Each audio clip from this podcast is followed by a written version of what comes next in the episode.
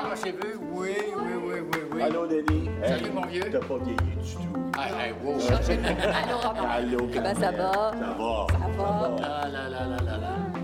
Coudonc, La famille, tout va bien? oui, t'es revenu euh, dans, dans- dans ton ancienne province. Ben oui, je pouvais pas. Bonjour et bienvenue au Centre interdisciplinaire de recherche en musique, médias et technologie. Nous sommes donc dans un studio moderne avec une belle vue sur le flanc sud du Mont-Royal, entouré donc de bureaux, de laboratoires où des étudiants au niveau du baccalauréat, de la maîtrise et du doctorat euh, se retrouvent donc pour parfaire leurs connaissances et avancer leurs recherches. C'est un endroit qui fait partie de l'école de musique Schulich basée à l'Université McGill à Montréal. Il réunit des chercheurs, je le disais, des étudiants de trois établissements, l'Université McGill, l'Université de Montréal et l'Université de Sherbrooke. Ce que vous avez entendu au tout début, c'est l'arrivée de nos invités. Nous avons organisé des retrouvailles, en quelque sorte, des premiers artisans de la Fondation canadienne pour l'innovation, aussi connue sous le nom de FCI. Il y a bientôt 20 ans, la Fondation voyait le jour. Il s'agissait d'une idée audacieuse, ambitieuse et prometteuse aussi. Et grâce aux sommes investies, la Fondation a contribué à plus de 9000 projets qui ont permis de transformer la recherche au Canada. Parmi ces projets, un investissement majeur dans ce centre pluridisciplinaire où nous nous trouvons aujourd'hui. Je m'appelle Lynn Saint-Laurent et j'ai le plaisir d'animer cette célébration en compagnie de trois personnes qui ont joué des rôles essentiels dans la conception et le développement de la Fondation canadienne pour l'innovation. Trois personnes qui ont consacré une partie de leur carrière à assurer le succès de ce projet sans précédent. Un projet qui avait pour but de venir à la rescousse des chercheurs qui, durant de longues années, ont manqué d'équipements et d'installations nécessaires pour voir grand et enrichir les connaissances scientifiques au Canada. La recherche et l'innovation canadienne avaient pris du retard, les grandes institutions perdaient des talents et le contexte budgétaire fédéral n'inspirait pas à la relance. Le défi était géant.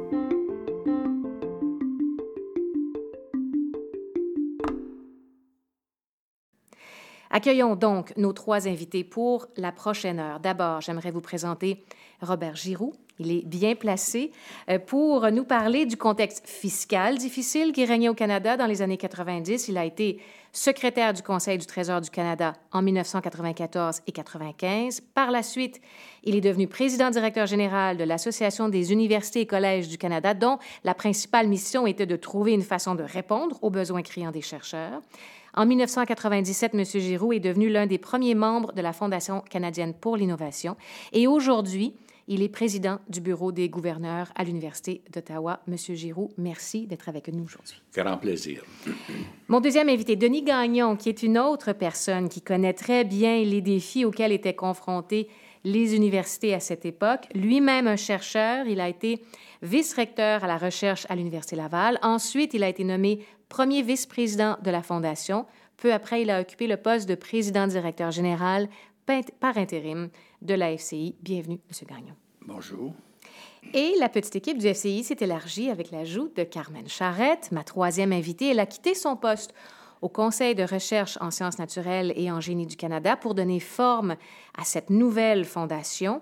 Parmi ses divers mandats au sein de la FCI, elle a été tout d'abord première vice-présidente des programmes. Aujourd'hui, Mme Charrette est vice-présidente des relations externes à l'Université de Victoria. Très contente de vous compter parmi nous aujourd'hui. Merci pour la belle opportunité de partager tant de souvenirs. Oui. C'est un grand plaisir. On va entamer cette discussion. On va retourner dans le passé. On va creuser dans vos mémoires pour explorer comment la Fondation canadienne pour l'innovation a pris forme. Mais d'abord, d'entrée de jeu, comment se sent-on? Qu'est-ce que cela vous fait de vous retrouver aujourd'hui alors qu'on célèbre ce 20e anniversaire, donc autour de la même table? Je pense qu'on est tous les trois aussi excités qu'on l'était à l'époque. Euh, puis surtout, euh, très excités par la réussite que notre programme, a, celui qu'on a mis sur pied, a, a, a pu réaliser. C'est ça le sentiment que j'avais tantôt quand j'ai vu Carmen. Là, Carmen, oh, je vais vous en parler tantôt. euh, et puis, euh, notre ami de la UCC, on ne pouvait pas faire autrement de dire Mon Dieu, que c'est le fun, mon Dieu, que c'est. C'est presque grandiose ce qu'on a pu réussir ensemble. La petite équipe, là, t'es pas gros. Hein?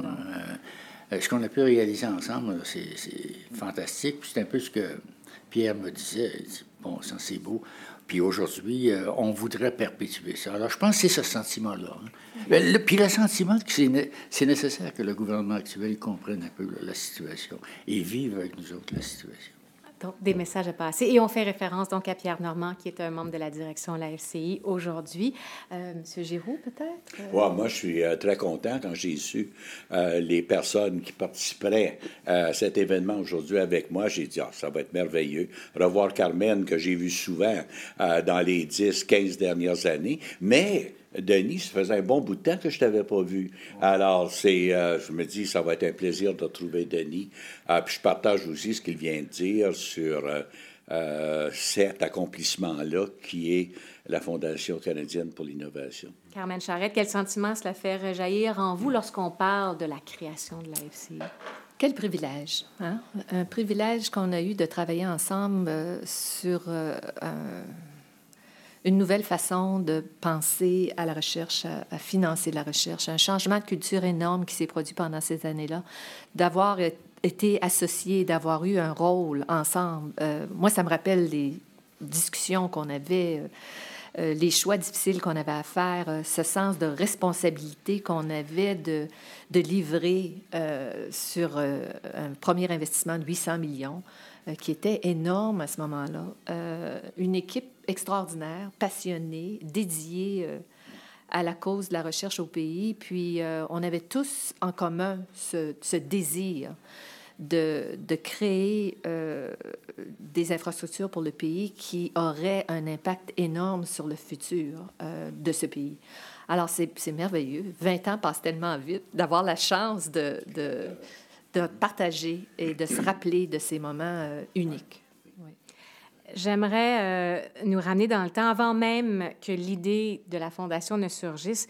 Monsieur Giroux, vous étiez secrétaire du Conseil du Trésor en 1994 et 95, on le disait un peu plus tôt. Le contexte budgétaire était difficile hein, et l'esprit n'était pas à la dépense. Rappelez-nous dans quel état se trouvaient les finances fédérales à cette époque-là. Mais tout d'abord, il faut comprendre qu'en 1900, 93, le gouvernement chrétien est venu au pouvoir.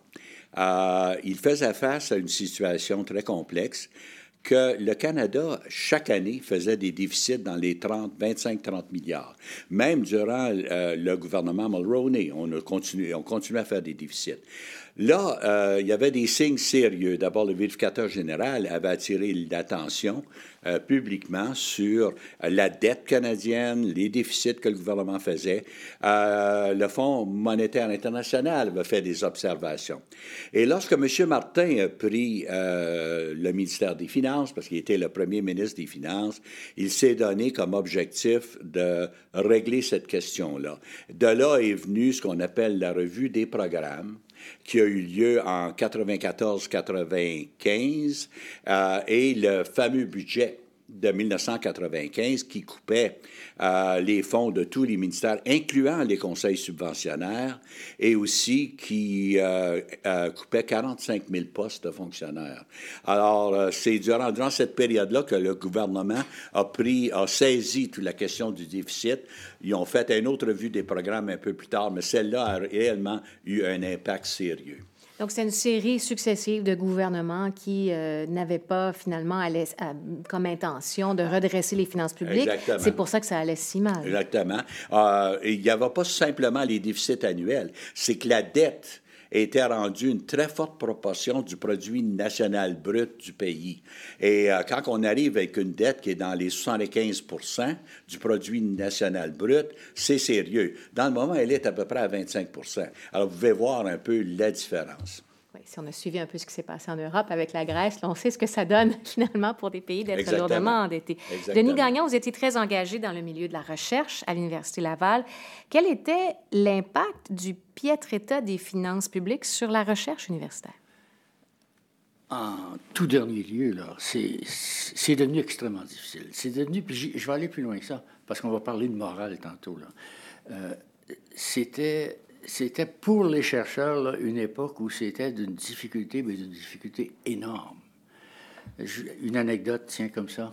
Euh, un chercheur vient me voir, sa, centrifugeuse, ultra-centrifugeuse vient, vient sauter.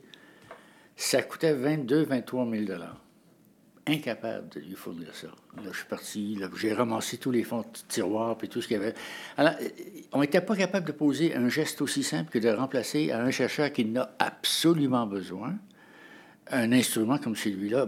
Alors, c'est, le, moral tombait. Hein. On voyait le moral tomber partout, dans toutes les universités canadiennes, pas seulement ici au Québec, là. Partout, partout, partout. Mais deux ans plus tard, si vous aviez voyagé avec nous des universités, vous auriez vu à quel point le moral s'est élevé dans le temps de le dire. On va s'y rendre. Mais je, veux tout d'abord euh, juste poursuivre sur cette idée-là avec Mme Charrette parce que vous euh, travaillez dans un organisme d'appui à la recherche à l'époque. Euh, comment vous décririez-vous le climat de, recherche? définitivement, le climat était, comme Denis le disait, très, très... oui, morose est un bon mot. Euh, on, voyait nos meilleurs chercheurs qui pensaient à quitter le pays ou qui quittaient le pays, qui faisaient d'autres choix. Euh, on voyait des demandes qui étaient euh, pas aussi à la fine pointe qu'on espérait dans, dans, les demandes de recherche parce que les gens disaient, ben, j'ai pas les, les outils, les équipements pour adresser des grandes questions. Euh, donc, les chercheurs étaient obligés d'ajuster leur recherche à l'environnement dans lequel ils fonctionnaient. Euh, donc, il y avait une différence entre les ambitions des chercheurs et la réalité du financement disponible. Exactement. Alors, euh, c'était, on écoutait les discussions autour de la table, les fonds étaient limités, les choix étaient difficiles, on se rendait compte qu'on avait des gens pleins de talent qu'on ne pouvait appuyer, et on limitait, en fin de compte, les possibilités pour les bénéfices euh, au point de vue de la formation de la prochaine génération de chercheurs et de leaders. Euh, les partenariats avec le secteur privé, euh, les buts non lucratifs, on était vraiment dans une situation où on était très, très limité et on minimisait l'impact que la recherche pourrait avoir pour, pourrait avoir pour le pays. Monsieur Giroux, après votre départ du Conseil du Trésor, vous vous êtes donc retrouvé à la tête de l'Association des universités et collèges du Canada. Euh, Pouvez-vous nous expliquer quels étaient les principaux enjeux des établissements postsecondaires à cette époque-là? Tout d'abord, euh, lorsque je suis arrivé à la UCC, euh, j'ai fait une tournée canadienne, pan-canadienne. J'ai rencontré euh, un, très grand nombre de présidents d'universités. Et l'élément le plus important, c'était la recherche universitaire, euh, le manque d'infrastructures, les coupures chez les conseils subventionnaires qui limitaient les chercheurs encore plus à aller chercher de la recherche. Et c'est là qu'on a mis en place, ben, je ne sais pas si ça serait votre prochaine question, mais c'est là qu'on a mis en place à la UCC une stratégie pour adresser cela.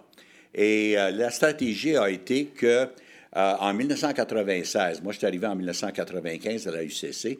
En 1995 96, le gouvernement chrétien, ça faisait trois ans qu'il était au pouvoir. M. Chrétien aimait beaucoup son programme d'infrastructure qu'il avait mis en place lorsqu'il est arrivé au pouvoir. Et nous, nous avons dit, c'est très bien, c'est bon l'infrastructure, les égouts, les ponts, etc. Mais on a dit, gouvernement, euh, il y a de l'infrastructure intellectuelle.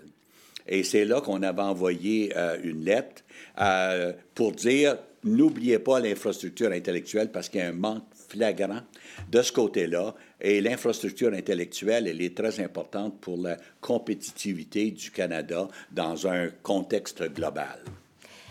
Est-ce que vous sentez que le gouvernement était réellement à l'écoute cette fois-ci euh, des présidents des universités? Oui, ils étaient à l'écoute, puis je vais vous raconter une anecdote.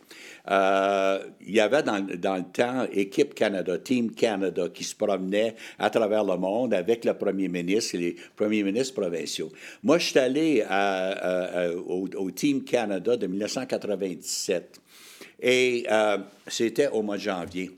Et je me suis fait approcher par les gens euh, du bureau du premier ministre qui ont dit on vous a entendu, là, euh, ben, explique-nous ça, ce besoin de recherche-là. Et j'avais organisé une réunion dans le temps avec David Strangway était là, puis il y avait d'autres présidents. Il y avait une vingtaine de présidents d'université. Et là, on s'était assis. les présidents avaient dit Voici ce que j'ai besoin chez moi, etc. C'est un petit échantillon, mais c'est quand même très révélateur. Et pas longtemps après, en revenant, j'ai eu un appel du ministère des Finances, du sous-ministre dans le temps, euh, qui m'ont dit, ben, on aimerait que tu participes à un comité qu'on veut mettre sur pied pour voir qu'est-ce qu'on peut faire. Et euh, puis là, on a dit, ben, tu ne pourras pas dire grand-chose parce qu'il va tu signes euh, la loi sur les secrets et tout ça. Mais ce comité-là a été mis en place. et il y avait sur le comité une personne comme John Evans. Qu'est-ce qui est arrivé à John Evans, premier président du, du, conseil d'administration? Et c'est là qu'on a décrit qu'est-ce qui devrait être mis sur, sur, pied. Et ça a été annoncé dans le budget de M. Martin, euh, qui est à l'entour du 20-25 février. Alors, comme vous savez, là, on n'a pas perdu de temps, et c'est là que le montant de 800 millions euh, a été annoncé en même temps. Denis Gagnon, quand avez-vous entendu parler de la Fondation canadienne pour l'innovation pour la première fois? On savait qu'il se préparait quelque chose, mais on ne savait pas vraiment. Là, puis il y avait un peu de secret dans tout ça, je pense bien, au niveau du gouvernement. Alors, euh, J'allais en prison, Denis, si je le disais. ça t'aurait fait du bien. Euh, euh, il y, avait, je dirais, il y avait un certain niveau de, crédulité. Les gens, les gens disaient, c'est peut-être un tour que les politiciens sont en train de nous faire, là, puis ainsi de suite. Parce que ça venait, ça venait répondre à un problème qui était tellement pénible pour ces gens-là. Mettre leurs techniciens, euh, techniciennes euh, dehors parce qu'il n'y avait plus d'argent. Ils n'ont pas aimé les coupures. Vraiment, c'était extraordinaire. Mais je vais vous dire une chose. Les gens ne croyaient pas. Et quand on leur disait, là, vous allez avoir la chance avec ce programme-là de faire des projets innovateurs, tu avais sorti Groundbreaking Project, tu te souviendras de ça, puis qu'on leur disait, peu importe le coût de votre projet, Money is no object. Venez, venez, venez, venez avec les meilleurs projets possibles. Vous allez voir, vous allez recevoir ce qu'il vous faut pour le réaliser. Là, ça, ça, la mentalité universitaire, puis hospitalière aussi, faites attention, parce qu'hospitalière, c'est au Québec surtout, c'est important. La mentalité a complètement changé. Les gens sont redevenus confiants, puis euh, tout à coup, il y avait des idées. Votre chercheur qui n'arrivait pas à se trouver une nouvelle centrifugeuse a tout tombé en bas de sa chaise, effectivement. C'est incroyable. C'est vraiment incroyable ce qui s'est passé. Il faut rappeler aussi un phénomène important que, qu'on vivait à cette époque-là, que vous, que vous viviez à cette époque-là, c'était l'exode des cerveaux. Euh, ça faisait mal aux universités, à tout euh, l'univers donc de, de, la recherche au pays. Madame Charrette, vous étiez aux premières loges de ça, avec le rôle que vous occupiez à l'époque. Euh, parlez-nous de, de, de, la réaction à la création de la FCI. Monsieur Gagnon parlait de quelque chose qui était presque... On était incrédule. Votre réaction? Oui, on était incrédule, mais les gens voyaient la possibilité maintenant de recruter euh, et de garder des gens de haut calibre quand je pense, euh, quand on avait fait toute l'exploration des besoins puis des programmes qu'on voulait mettre en place, on avait identifié un besoin très précis pour des nouveaux chercheurs qui arrivaient au Canada, qui étaient embauchés euh, euh, ou qui étaient déjà au Canada, prenaient des postes dans des universités canadiennes et leur besoin que ça prenne pas dix ans pour mettre sur pied un laboratoire qui allait bien fonctionner. Euh, moi, je l'avais vu au CRSNG, euh, des petites subventions de 10 000 ici, 20 000 là, sur une période de 5 à 10 ans pour qu'un chercheur établisse son laboratoire. Tout à coup, un chercheur pouvait arriver euh, en collaboration avec l'établissement. L'établissement disait oui, c'est une priorité pour nous, ce domaine de recherche. On veut que ce chercheur ait un labo qui fonctionne au plus haut niveau dans l'espace d'un an. Et on était à ce moment-là capable de pouvoir le faire. Donc, je reviens au commentaire de Denis, cette mentalité, cette culture. La Fondation a amené un changement de culture finalement, euh, parce que c'était le premier programme où c'était l'établissement qui était euh, le demandeur. Ce n'était pas chaque chercheur individuellement. Ça devait se faire dans le contexte d'une stratégie de recherche dans l'établissement. Parce que, comme on leur disait, là, on ne parle pas de petits équipements de 10 à 20 000 là, On parle d'équipements de 10, 20, 30, 50 millions possiblement. Euh, c'est très structurant, les conséquences de ça sur leur choix de domaine de recherche, sur les embauches de chercheurs qu'ils allaient faire. Euh, donc, il y avait cette, un peu cette... je me souviens, un, un recteur m'avait dit, ben écoutez, je n'ai pas vraiment besoin de me mêler de ça. Moi, mes chercheurs sont excellents. Ils vont écrire leurs demandes. Vous allez les revoir et vous allez décider. Puis je lui avais dit, euh, oui, mais nous, à ce moment-là, on fournissait seulement le capital. Il y avait des frais de fonctionnement qui devaient être ajoutés à ça. J'ai dit, combien de projets de 10 millions pouvez-vous assimilé dans un établissement? Puis là, il m'avait regardé, je me souviens, des grands yeux, il m'avait dit Wow, c'est complètement différent. C'est une nouvelle façon de fonctionner et de penser et de planifier. Laisse-moi dire, moi, quand je suis arrivé à la UCC, il y avait quelques présidents de vice-présidents en recherche au Canada, surtout dans les grandes universités. Mais pas longtemps après la FCI, là, presque toutes les universités ont commencé à structurer des postes de vice-présidence à la recherche. C'est juste. Le fait qu'on demandait un plan de, stratégique de recherche, plusieurs, au début, quand j'ai annoncé ça aux universités, j'ai dit, quand vous allez poser des demandes, ça va être dans le contexte d'un plan stratégique de recherche. Il y en a qui m'ont regardé, ils ont dit, bon, comment est-ce qu'on fait ça, un plan stratégique de recherche?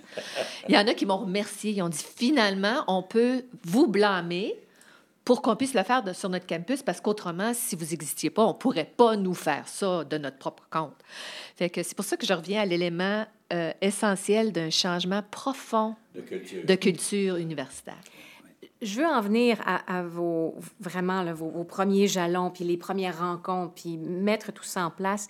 Mais je voudrais reculer juste un petit peu. J'ouvre une parenthèse. Monsieur Gagnon, comment est-ce que vous êtes retrouvé premier vice-président de la Fondation? J'aimerais juste reculer là, pour quand on allait chercher les gens, puis qu'on les appelait au téléphone, on les sollicitait pour créer. Si vous, si vous avez connu John Evans, vous comprendriez. Euh, j'ai pris ma retraite en juin 1997. Je pensais d'avoir tout le temps qu'il fallait pour m'occuper de ma mère qui commençait à avoir des problèmes de, vieillesse et tout ça. Et euh, le premier vendredi du mois, je m'en souviens, le premier vendredi du mois de septembre, en après-midi, je reçois un, téléphone, puis il se présente. Puis il dit Écoute, euh, serais-tu d'accord?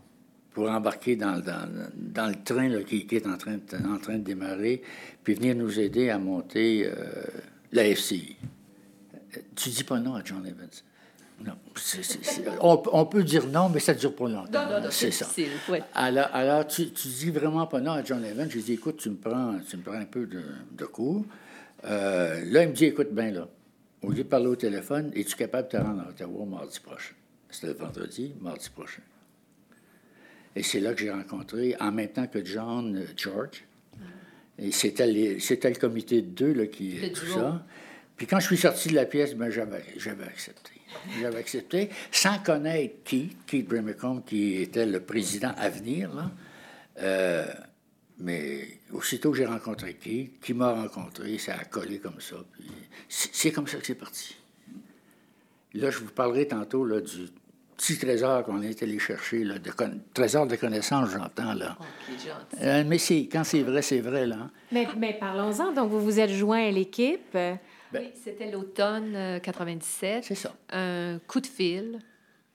Euh, j'étais euh, dans mon bureau au CRSNG. Quelqu'un m'appelait pour me dire il cherche une vice-présidente au programme.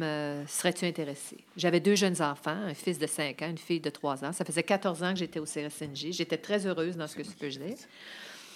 Et ben, j'ai dit pourquoi pas hein? J'ai rien à perdre. J'avais entendu parler de la fondation. Euh, j'ai toujours été quelqu'un qui aime euh, innover, qui aime le changement, qui aime imaginer, faire des choses différemment. Euh, alors, je me suis présentée pour une entrevue. Denis était là, John, George Connell, Manon. on a eu une conversation tellement passionnante et excitante. Je suis sortie de là, puis j'ai dit, je sais pas ce que je vais faire si je ne l'ai pas. J'étais tellement emballée de, cette possibilité de ce projet tellement extraordinaire que je me disais, si jamais on me donnait le privilège de contribuer de cette façon-là, quelle chance. Alors, euh, le lendemain, je suis dans mon bureau, je reçois un téléphone de Keith Burmacombe, qui était aussi à l'entrevue, évidemment, euh, qui était à Fidèle Elfie. Il me dit, euh, on voudrait t'offrir le poste. On n'a aucune idée combien on paye, il n'y a pas de bénéfice, c'est pour cinq ans. Qu'est-ce que tu en penses?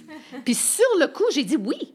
J'ai même pas dit j'ai besoin d'y penser, il faut que je parle à mon mari. Da, da, da, Je suis retournée à la maison, puis j'ai dit à mon mari, j'ai dit, on en avait parlé, j'ai dit, je viens de, je laisse un poste permanent dans la fonction publique pour m'en aller dans une organisation pour cinq ans. Quand j'ai dit ça à mon père, lui, il a vraiment pensé que j'avais perdu euh, toute la raison. Euh, la meilleure décision que j'ai jamais faite. Donc, avec cette équipe en place, toute une tâche quand même, vous avez évoqué euh, des moyens que les chercheurs ne connaissait pas auparavant, avait vécu des années vraiment de, de vache maigre. Et là, vous aviez comme mandat de, de mettre sur cette page vierge, parce que vous partiez à zéro, les jalons, les priorités pour les années à venir de projets qui allaient devenir structurants, non pas seulement pour le milieu universitaire, mais même pour l'économie canadienne. La responsabilité est énorme. La responsabilité est énorme, parce qu'on devait d'abord se lancer vers les programmes et dire quel genre de programme on va mettre sur pied. Il fallait qu'on passe par le conseil d'administration, bien sûr. Quel genre de programme on va faire? Puis tout de suite, tout de suite arrivait l'histoire. Comment est-ce qu'on va faire pour évaluer ça? Je vous l'expliquais là, auparavant. C'était tout mêlé, là. C'était fini, les histoires, des petits problèmes, des, petits, euh, des petites histoires en pharmacologie, puis en ci, puis en ça. C'était science contre science. Et là, euh, je me. Puis Keith me posait des questions là-dessus, puis me disait que... J'ai dit, écoute, on vient, on va engager, là, la reine. Oh. alors, euh, c'est exactement ce qui s'est passé. Et, rapidement, rapidement, nous a proposé là, vraiment des choses, euh, par exemple les programmes, puis ainsi de suite, des éléments. Mais les éléments sur... les éléments sur l'évaluation, ça nous a pris du temps. Tu te souviendras de la fameuse rencontre avec le conseil d'administration. Hein? il ne trouvait pas ça drôle, puis il se demandait. Mais c'était pas simple non plus pour vous, Madame Charette, d'établir cette structure pour distribuer le financement au, à travers des projets extrêmement variés. M. Gagnon vient de l'évoquer. Donc, euh, comment vous avez fait pour mettre ça sur pied? Parlez-nous un peu de votre cheminement à travers ça. Et ça devait se faire vite aussi. On n'avait pas beaucoup de temps. Je me souviens d'avoir vu euh, la, la, page. Euh, te souviens-tu, au mois de janvier, il y avait un article dans le Ottawa Citizen qui disait le 800 millions, pas encore investi, qu'est-ce qui leur prend tant de temps? Hein? Il y avait, là, on était là, au, front. les gens attendaient qu'on livre la marchandise. Oui. J'avais eu le bénéfice, évidemment, de 14 ans de gestion de programme d'avoir créé des programmes, d'avoir changé des programmes. Donc, j'avais cette expérience-là. Euh, on, avait euh, deux femmes extraordinaires, euh, Janet Halliwell et Mireille Brochu, qui travaillaient avec moi. Combien de sessions, de conversations, de documents qu'on a écrits pour dire que ben, ça pourrait fonctionner comme ça. Donc, vraiment, on est retourné à l'essence. On est retourné à l'objectif du programme, tout ce qu'on avait entendu des communautés. Et une chose qu'on a fait qui avait été très sage, c'était de pas s'engager à long terme. On s'avait dit, on va vivre un premier concours et on va apprendre de ce premier concours-là. Euh, donc, on a développé une structure de programme en retournant aux objectifs qu'on s'était fixés. Un besoin clair pour les jeunes chercheurs, un besoin pour la recherche multidisciplinaire. On avait des critères très clairs qui avaient été exprimés dans l'entente de financement. Euh, et on ne voulait pas beaucoup de programmes. On voulait des programmes plus larges, flexibles, où on donnait l'opportunité aux chercheurs de vraiment être créatifs et de d'imaginer des choses que nous, on ne pourrait pas nécessairement imaginer parce qu'on ne connaissait pas les besoins de tous les domaines de recherche. Donc, on n'était pas très prescriptif dans ce qu'on voulait. On Mais ça disait, devait être lié à l'innovation, bien sûr. C'est ça. Alors, on avait nos objectifs d'innovation, nos objectifs de recherche à la fine pointe, euh, d'appuyer la formation de chercheurs et de leaders, de retombées potentielles pour le Canada, et on disait, à la base de ça, vous, les chercheurs, les établissements, pensez à ce qui pourrait répondre à ces critères-là. Mais euh, il, faut, le dire, c'est vrai, c'est tout à fait vrai. Sauf qu'en même temps, en préparant ces programmes-là, il fallait qu'on s'assure qu'ils ils pourraient accommoder toutes les sciences. Ah, donc, il, fallait s'assurer que ces programmes-là s'adressent aussi bien en agriculture qu'en foresterie, qu'en génie civil, euh, dans tous les domaines. C'était ça, c'était ça la difficulté. Parce qu'il y avait eu des discussions, en fait, de l'organiser par domaine de recherche. Étant donné que les conseils subventionnaires étaient par domaine de recherche, il y en a qui avaient suggéré, bien, faites-le par domaine de recherche. Puis, on avait résisté ça. on était archi contre ça. On disait, non, les, les, choses les plus innovatrices vont arriver à la limite des disciplines. Quand on parle d'infrastructure, l'infrastructure peut servir à plusieurs domaines de recherche. Donc, on voulait vraiment créer... Euh, pas recevoir 1000 euh, demandes pour 50 000 chacun. On voulait des demandes qui avaient une vision. Mm-hmm. Puis là, après ça, la grande étape, ça a été de développer, comme tu l'as dit, les méthodes d'évaluation pour s'assurer que... Parce que le ministre Manley avait été bien clair. Il avait dit, on a créé cette organisation-là parce qu'on ne veut pas que ce soit des décisions politiques. On veut s'assurer qu'on va subventionner les meilleurs projets possibles. L'excellence. L'excellence, c'était au cœur de ça. Je me souviens, à un moment donné, euh, tu viens-tu le brise-glace? Bien sûr. Hein? Ah, c'est pas l'histoire du brise-glace? Ça, c'est un peu plus tard dans l'histoire, mais encore là, on avait eu un programme pour appuyer des activités internationales. Puis j'ai un jeune chercheur euh, d'une université qui est dans mon bureau. Puis il me regarde, il dit Tout le monde me dit que je suis fou. Tout le monde me dit que je rêve en couleur de penser qu'on pourrait avoir un brise-glace pour faire de la recherche dans l'Arctique. Puis je l'avais regardé, puis j'avais dit Louis, sois fou. Hein? Puis il y a rien- J'ai dit Rêve, vas-y, fais-le. Ben, à ce jour, euh, le brise-glace euh, Il est toujours là. est toujours Ouais, là, euh, des résultats extraordinaires. beaucoup de recherches. oui, Ouais. oui. Il y a sa base à Québec, le, le brise-glace, alors je le, je le vois souvent. ouais, ouais. Un projet à l'Université de Victoria pour la recherche dans, dans le domaine des océans qui, est absolument transformateur. On est des leaders nation- euh, internationaux. Donc, d'avoir permis aux gens d'être aussi audacieux, euh, puis on le permettait parce qu'on on n'était pas trop prescriptif dans nos, dans nos, dans nos programmes. Donc, ça permettait aux gens d'être créateurs et d'imaginer des choses que nous, on n'aurait jamais pu penser.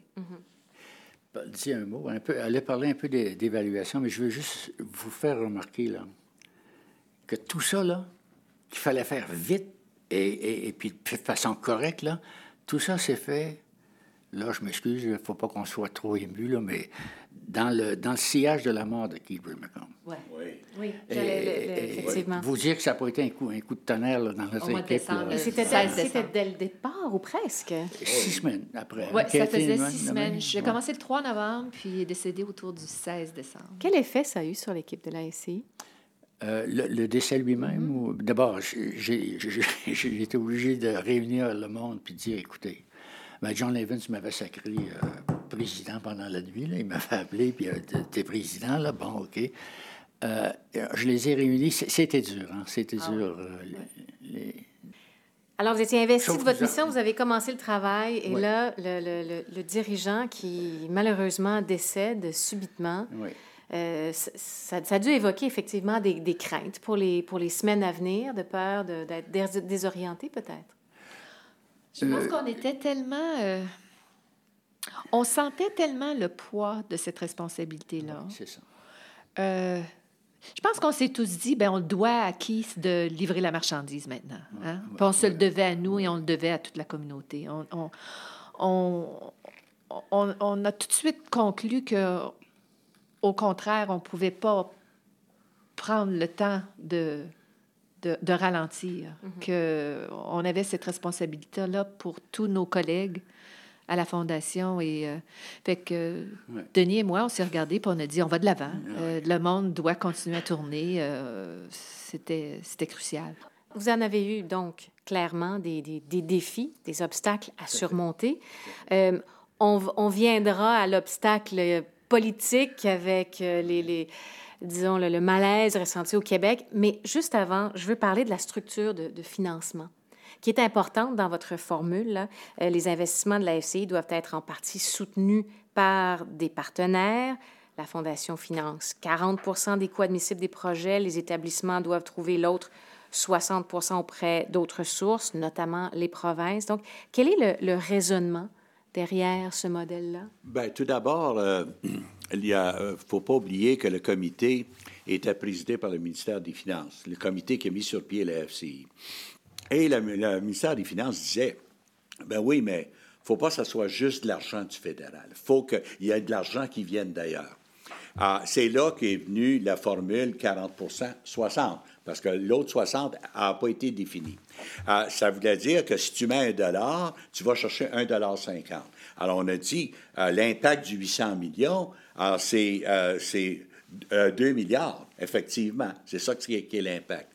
Qu'est-ce qui est arrivé après? C'est quand, quand ça a été annoncé que, que le- les universités devraient aller chercher un autre 60% immédiatement, les universités ont dit, ben, gouvernement provincial, s'il vous plaît, donnez votre dollar à vous autres aussi. Laissez-nous le 20% à nous. Nous, on va aller chercher do- donations, que- qu'est-ce qu'ils appelaient in-kind dans le moment, euh, des choses comme ça. Ça n'a pas tellement causé des problèmes en Ontario, mais ça en a causé dans les autres provinces, en particulier au Québec, parce que Denis, pas mal sûr, s'en rappelle. Oui, ben en fait, on peut, oui, on peut en parler de, de, de cette, euh, cette phase-là, là, dans les débuts de la FCI. C'était définitivement un autre défi. Si la réception était positive, il y avait de l'emballement au sein des chercheurs de la communauté universitaire. C'était moins euh, universel, si on veut, au Québec. Le gouvernement du Parti québécois considérait que c'était une ingérence du gouvernement fédéral dans un champ de compétences provincial. Un peu plus tôt, j'ai eu l'opportunité de parler avec le ministre de la Santé de l'époque, Jean Rochon, en compagnie de M. Gagnon. Nous avons discuté de cette question complexe et délicate qui était donc la réception de la FCI euh, au Québec. On va entendre un extrait. M. Rochon commence par nous expliquer la réaction du gouvernement québécois à la création de la FCI. Première réaction, c'est une bonne nouvelle. Il y a de l'argent disponible. On se rappelle que dans ces années, euh, l'argent était rare. Il semble que ça, ça revient par période, mais... Et là, c'est de l'argent en grande quantité. Oui. On sortait d'une période, euh, à l'époque aussi, de déficit zéro. Et ça avait été particulièrement dur en santé. Et même si, je me rappelle, on avait privilégié euh, le domaine de la recherche dans des coupures, euh, il y avait quand même certaines coupures qui avaient dû être faites parce qu'il n'y avait simplement pas d'argent. Donc, une très bonne nouvelle dans ce sens-là. Par contre, euh, ça soulevait euh, des questions sur la façon dont cet argent-là serait distribué et utilisé. Alors, on était un peu sur nos gardes et les premières nouvelles qu'on a eues, puis là, là, ma mémoire peut peut-être me trahir, mais c'est qu'on a été porté à être un peu plutôt inquiet que content, là, assez rapidement, parce que ça s'annonçait que des premières décisions seraient prises euh, par un groupe qu'on pouvait respecter beaucoup, qui n'était même pas le gouvernement canadien lui-même, qui était un, OSBL qu'on avait créé, euh, de gens très respectables. J'en connaissais plusieurs que je respectais beaucoup d'ailleurs. Mais il reste que ça se faisait complètement en dehors de toute euh, participation, discussion avec le gouvernement. Oui, c'est ça. Non, Mais on, va, on va juste se rappeler un peu cette méfiance-là. Vous dites que vous étiez sur vos, gardes, il y avait de l'inquiétude avant de poursuivre la discussion. Et de toute façon, je vois M. Gagnon qui sourit, donc je sais qu'il y a des choses à dire, mais on va prendre le temps euh, d'entendre l'extrait d'une conférence de presse que vous avez donnée en décembre 1997 avec Pauline Marois, justement, la ministre de l'Éducation de l'époque. Voici ce que vous avez dit à ce moment. Alors, ça devient vraiment complètement loufoque de penser que ça pourrait être une fondation canadienne ailleurs qui, elle, fait des choix pour décider où vont aller les priorités alors qu'on est à la veille de prendre nos décisions dans ce secteur-là. Alors, la seule chose qui fait le moindrement de sens, on peut encore faire du sens avec cette situation-là, c'est que la part du Québec revienne au Québec pour qu'on puisse l'allouer dans les secteurs qui sont ceux sur lesquels on travaille depuis deux ou trois ans. Monsieur Gagnon, vous veniez d'être nommé vice-président de la Fondation quelques semaines avant ce point de presse.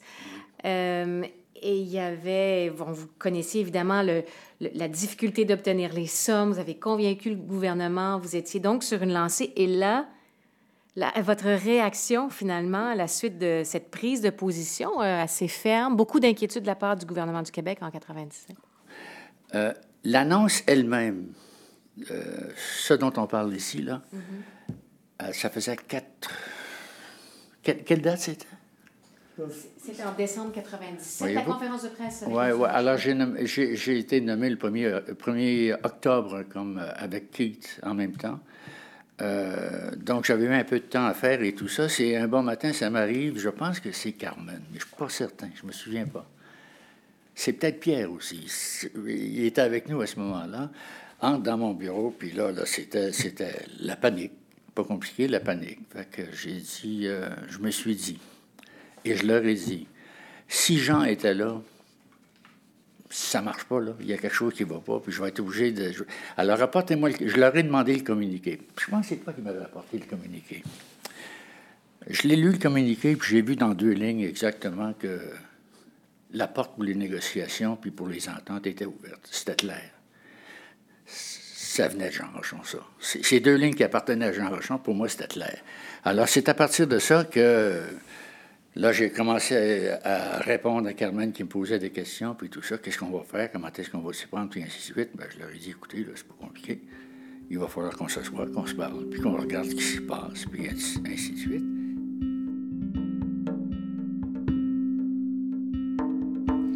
Carmen Carmen Charrette, Robert Giroux, pour vous, quels souvenirs avez-vous de ces démarches qui ont été faites pour rallier le gouvernement du Québec à appuyer l'idée du FCI? Je pense que euh, moi, moi j'ai, euh, euh, j'ai été mis au courant de ça et j'en ai parlé avec les présidents des universités du Québec. Parce que les présidents des universités du Québec supportaient la Fondation. Euh, ils, ont, ils supportaient le rôle du gouvernement fédéral dans la recherche, surtout les conseils subventionnaires. Euh, ça n'avait jamais été un gros problème euh, de subventionner les universités au Québec. Et aussi le fait que les universités au Québec, même si peut-être le Québec avait comme 23-24% de la population, ils avaient 27-28% des subventions des conseils subventionnaires qui étaient une illustration de la, de la qualité de la recherche universitaire universitaire au Québec. Mais aussi, je me rappelle d'avoir parlé à Denis aussi à ce, temps-là, qui m'avait dit ah bon, là, là, on va, on va prendre ça calmement, puis on va regarder les choses, puis on va voir qu'est-ce qui peut se faire. Finalement, un arrangement a été fait. Euh, je pense que c'est que le gouvernement du Québec établissait lui aussi les priorités de recherche, ce ce qui demandait aux universités du Québec de faire de faire leur priorité, de les envoyer au gouvernement du Québec pour les faire évaluer, et de là, ça venait à la Fondation. Mais c'était fait en deux étapes. Tandis que dans le reste du Canada, les universités établissaient leur priorité, faisaient la demande directement à la Fondation. Mais je pense que c'est un peu l'arrangement qui était fait, mais Denis la connaît beaucoup mieux que moi.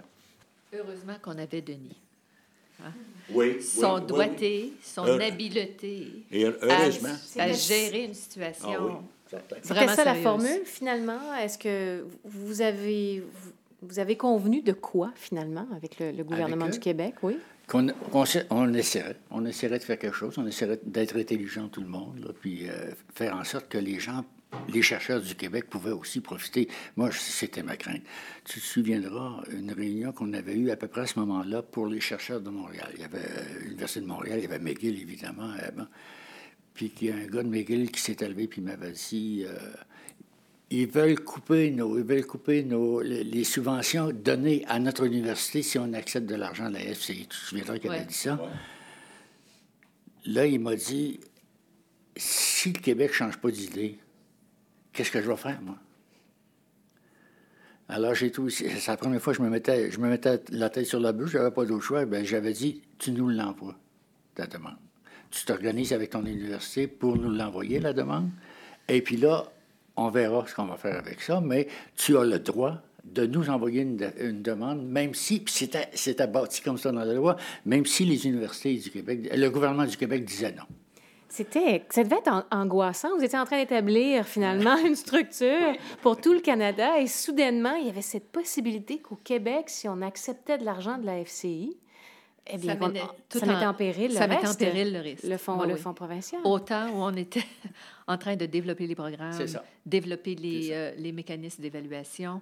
Euh, tout à coup, c'était presque une bombe, hein, ça, là, qui, qui, met tout en jeu, finalement. Donc, si la formule canadienne, c'était... Euh, les, les, projets vous étaient soumis par les, les, institutions pour obtenir, donc, votre approbation et ensuite aller chercher leurs 60% Au Québec, la solution québécoise c'était plutôt que les, les, institutions soumettaient leurs projets au gouvernement du Québec, qui ensuite, selon sa réflexion, qui avait déjà fait un bon bout de chemin, selon ce que nous a expliqué M. Rochon, si ça reflétait les priorités du Québec, eh bien, c'était soumis à l'FCI. C'est bien ça? Vous savez, quand on, quand on parle de priorité, on parle de, quelque on parle de l'intelligence. L'intelligence humaine, d'être capable de s'ajuster à des situations, puis de dire ce qui est vraiment prioritaire pour quelqu'un, là, si un peu si un peu d'allure dans sa façon de le, présenter, ça devrait être une priorité pour à peu près n'importe qui qui est habitué à ce système-là. Donc, les chercheurs de, les chercheurs de, UBC ou les chercheurs de, Toronto, quand ils voyaient quelque chose qui venait du Québec, ils ne pouvaient, pas faire, ils pouvaient pas dire autrement Québec a tort de dire que ça, c'est une priorité. C'en est une priorité. C'est un peu comme ça, graduellement, graduellement, que les deux systèmes se sont intercommuniqués. En gros, c'était ça. Parlons du premier concours de financement. Est-ce qu'il y avait, euh, est-ce qu'il y avait beaucoup d'intérêt? Ah oui, il y avait beaucoup d'intérêt. Bien, il y avait beaucoup d'intérêt, mais peut-être pas. Où on a eu euh, un défi, ça a été euh, un, ou deux concours après. Parce que là, les gens avaient vu la différence que ça pouvait faire, puis là, ils étaient emballés. On a un concours 350 millions. on avise les universités, on dit, écoutez, il y a juste 350 millions, parce qu'on avait vu des signes, là, que tout à coup, il y avait un emballement. On a 350 millions. Vous, en tant qu'université, faites des choix. Parce avait encore, c'est toujours plus facile d'envoyer la demande à la fondation et que nous, on dise non, que les dirigeants d'une université de prendre position et de dire, ben, sais-tu, ton projet, euh, il n'est pas prêt ou c'est pas une priorité ou bon. On reçoit, euh, on demandait toujours des lettres d'intention pour nous aider à planifier le processus d'évaluation, avoir une idée de ce qui allait venir, le nombre de demandes, dans quel domaine, ici et là. Donc, un concours de 350 millions, on les avait avisés, s'il vous plaît, soyez sélectifs. Je pense qu'on reçoit l'équivalent en, lettre d'intention de 3 euh, milliards. Un montant incroyable. Je me souviens, je me vois dans le bureau de David, puis je dis David, ça n'a pas de bon sens. Pense à l'énergie, tous ces chercheurs, ces établissements qui vont passer des heures et des heures et des heures à préparer des demandes pour un taux de succès peut-être de 10% Pensons à tous les évaluateurs qui vont passer du temps à faire ça. Puis, on n'atteint pas notre objectif que les établissements doivent être stratégiques puis faire des choix. Fait que je me vois encore, on parle de ça, puis on retourne aux, établissements, puis on dit on va vous donner une enveloppe, nombre de projets, dollars, puis il faut que vous veniez avec ce montant-là. Et à ce jour, vous faites encore ça d'ailleurs. Euh, puis là, ça, ça a créé des remous, évidemment. Hein. Là, les établissements ont commencé à dire ben vous limitez notre capacité de compétitivité, puis vous nous imposez des choix. Euh, parce qu'on jugeait vraiment qu'au point de vue moral, si on avait des taux de succès de 10 à 20 là, les gens commenceraient à, complètement se dire, bon, ben on ne peut plus faire ce qu'on a besoin de faire. Fait que ça, ça a ajouté une rigueur, une certaine réalité au, processus pour assurer un taux de succès qui était raisonnable pour que les gens puissent après ça dire, hey, oui, il y a eu 50 des demandes de subventionner, c'est un grand succès. Euh, donc, on a vu au cours des concours cet emballement, puis là, les gens ont réalisé l'impact, comment ils pouvaient euh, amener des nouveaux chercheurs, bâtir des nouvelles équipes, puis là, oui, la demande a augmenté. C'était utile d'avoir ça parce que ça nous permettait de retourner à nos, euh, à nos pourvoyeurs de fonds et de dire, regardez la demande, regardez l'impact de des investissements qu'on a déjà fait, ce qui est possible de faire si on peut avoir des fonds additionnels. Donc, euh, suite à ces succès, le gouvernement régulièrement décidé de dire oui, on a des résultats intéressants, cette expérience fonctionne, on va investir davantage. Et quel défi de sélectionner. Hein, pour ce premier concours, j'imagine que là, c'était le premier exercice où vous mettiez à l'essai finalement votre programme. Sa, formule d'évaluation, oui. La formule d'évaluation. Il faut savoir que M. Gagnon euh, montre du doigt Carmen Charret très souvent pour dire ça vient d'elle, c'est ça, c'est son modèle. C'était les deux plus grandes responsabilités qu'on avait. Mhm. Euh, euh, dresser les programmes, les organiser, puis ensuite les évaluer. Mais je me souviens, le premier concours, la veille, je n'avais pas dormi. Bien, les deux soirs d'avant, je n'avais pas dormi. On avait, euh, je ne sais pas, 50 personnes d'à travers le pays puis le monde qui venaient pour revoir les premières demandes. Puis je me souviens, quelqu'un que tu connaissais bien d'une université dans l'Ouest, que je connaissais bien aussi, m'accroche euh, euh, au déjeuner, puis il me regarde et dit Carmen, il dit c'est l'idée la plus folle que j'ai jamais vue. Il dit des comités multidisciplinaires. Il dit Moi, je suis un chercheur en santé, il y a un physicien, il y a un type du secteur privé, il y a un historien. Il dit comment est-ce qu'ils vont pouvoir juger des demandes dans le domaine de la santé? Il dit moi là, il dit, je crois pas ça. Il dit, euh, je suis vraiment inquiet. Il dit je pense que tu t'es tiré dans le pied. Ça, ça partait bien ma journée, vous pouvez imaginer. Deux jours plus tard, il vient me revoir. Il dit Carmen, il dit c'est le meilleur comité sur lequel j'ai jamais siégé. Il dit c'était extraordinaire. Il dit, le physicien, là, il dit brillant, ce type-là. Il dit, il voyait des choses sur les domaines de santé que moi, j'avais jamais même pas vu. Les questions qu'il posait nous ont porté à une réflexion tellement plus profonde de chacun des dossiers. Il dit de voir l'éventail de possibilités, il dit, dans tous les domaines à travers le pays. Il dit, je pars d'ici, il dit, plus riche en connaissances que jamais. Il y avait donc euh, les gagnants de ce, de ce premier cours, concours ou des premiers concours. Parlez-nous un peu de la réaction de, de ces gens-là, les émotions vécues par euh, ceux qui, finalement, pouvaient accéder à des sommes considérables pour vraiment faire prendre un élan à leur recherche? Carmen et Denis savent très bien qu'il y a certaines universités euh, à travers les 20 dernières années qui n'ont pas été contentes euh, parce que tel projet n'avait pas été approuvé ou un autre projet n'avait pas été approuvé. Moi, j'en ai eu beaucoup de ça euh, qu'on m'a dit, puis je leur ai dit, écoutez, moi, je suis, je tiens fortement à l'élément de l'excellence, euh, vous avez ce que vous avez toujours demandé au conseil subventionnaire, ce qu'on appelle la revue par les pairs. C'est des peer reviews. Ce sont des experts euh, de différentes euh, disciplines qui viennent là. Ils ont pris des décisions, mais n'oubliez pas que si vous ne l'avez pas fait ce concours-ci, il va en avoir d'autres concours.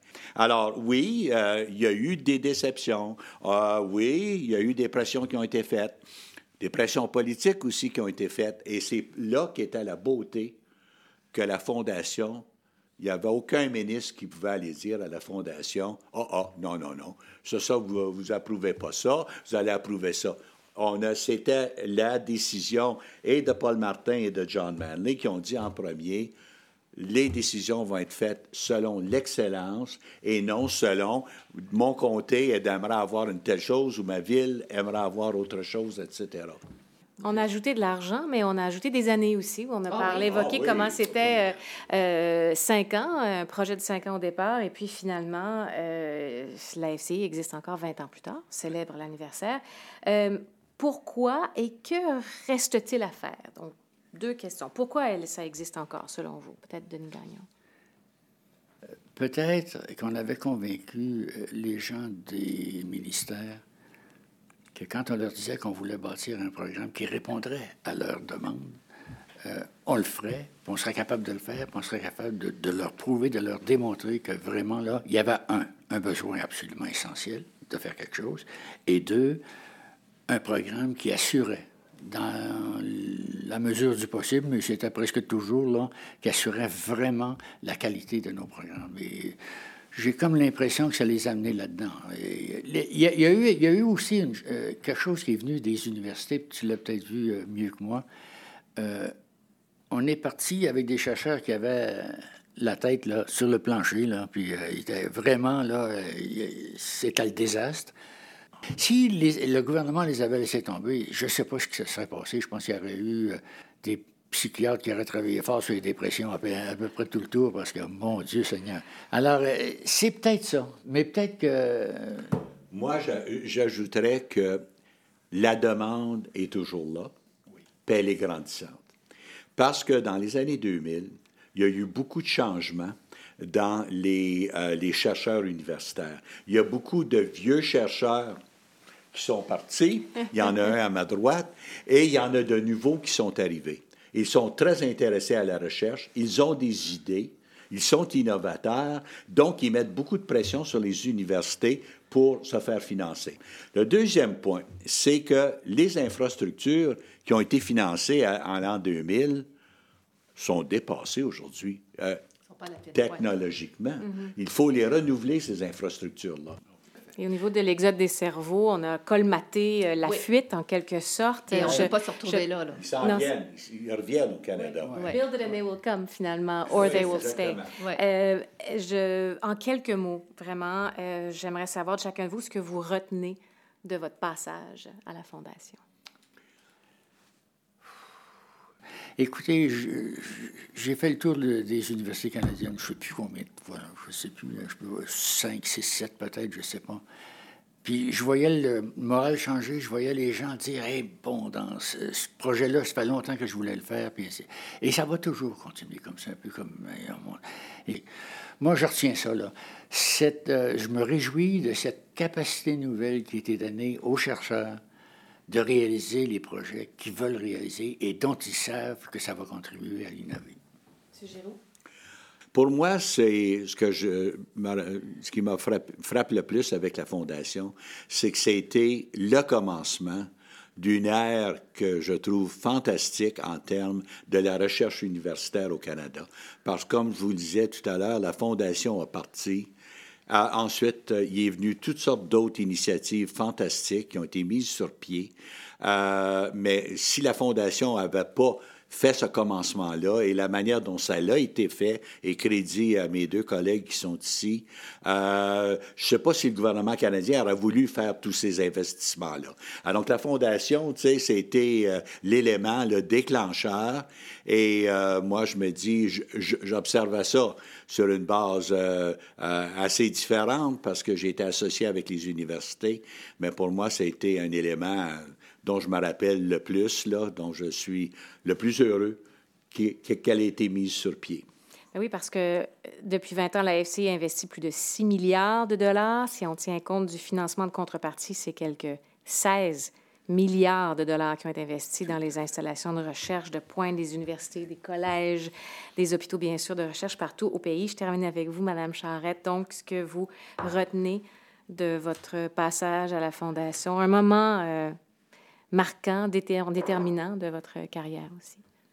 C'est l'aspect retombé pour le Canada euh, et l'impact que ça a dans la vie de Monsieur tout le monde, Madame tout le monde, euh, les connaissances qu'on a acquis, euh, les nouvelles technologies qu'on a pu développer, les nouveaux partenariats avec des compagnies, l'emploi des emplois extraordinaires pour nos, jeunes étudiants qui, à travers pouvoir travailler avec ces infrastructures-là de pointe. Donc, je pense que c'est l'impact de ces investissements-là pendant euh, ces 20 ans-là qui font que le Canada est ce qu'il est aujourd'hui et que nos établissements de recherche sont reconnus mondialement. Euh, pour moi, c'est ça. Est-ce que vous vous dites, en fait, je viens de penser à une question, quand vous vous promenez dans quelques peu importe la ville canadienne, ah, ça, il y a du FCI là-dedans. Ça, il y a, ah, la Fondation a investi. Est-ce que vous voyez des choses? ah oui. C'est inévitable. Oui, hein? C'est inévitable. Comme je vous disais, d'année en année, je voyageais beaucoup à travers le, pays. Puis là, je voyais un projet qu'on avait financé l'année précédente. Ou que, et tout de suite, je me disais, tiens, c'est ça. La FCI, là, c'est ça. Puis là, je faisais le tour, c'était toujours la même chose. C'était toujours la même J'ai été subjugué par la, la la création de la FC, vraiment. Non, c'est un, privilège ah d'avoir pu contribuer euh, au, bien-être social et économique euh, de... Puis disons-le donc, on a fait une maudite bonne job. Hein? Bon, merci. T'as raison. ben, on l'a fait aussi bien qu'on pouvait, le faire. Euh, avec, c'était un, effort d'équipe, mais c'était un effort d'équipe qui était basé sur une confiance et un partage de vision et de commune. Ce sont, euh, sur ces belles paroles, ça, ça prend fin. Donc, vous venez d'entendre une conversation entre trois piliers de la Fondation canadienne pour l'innovation. J'aimerais donc remercier Carmen Charrette, Robert Giroux, Denis Gagnon. Ils ont tous été nommés à des fonctions de direction à la FCI. Euh, en 1997, l'année où elle a été créée. Nous sommes réunis dans le Centre interdisciplinaire de recherche en musique, médias et technologie à l'Université McGill à Montréal.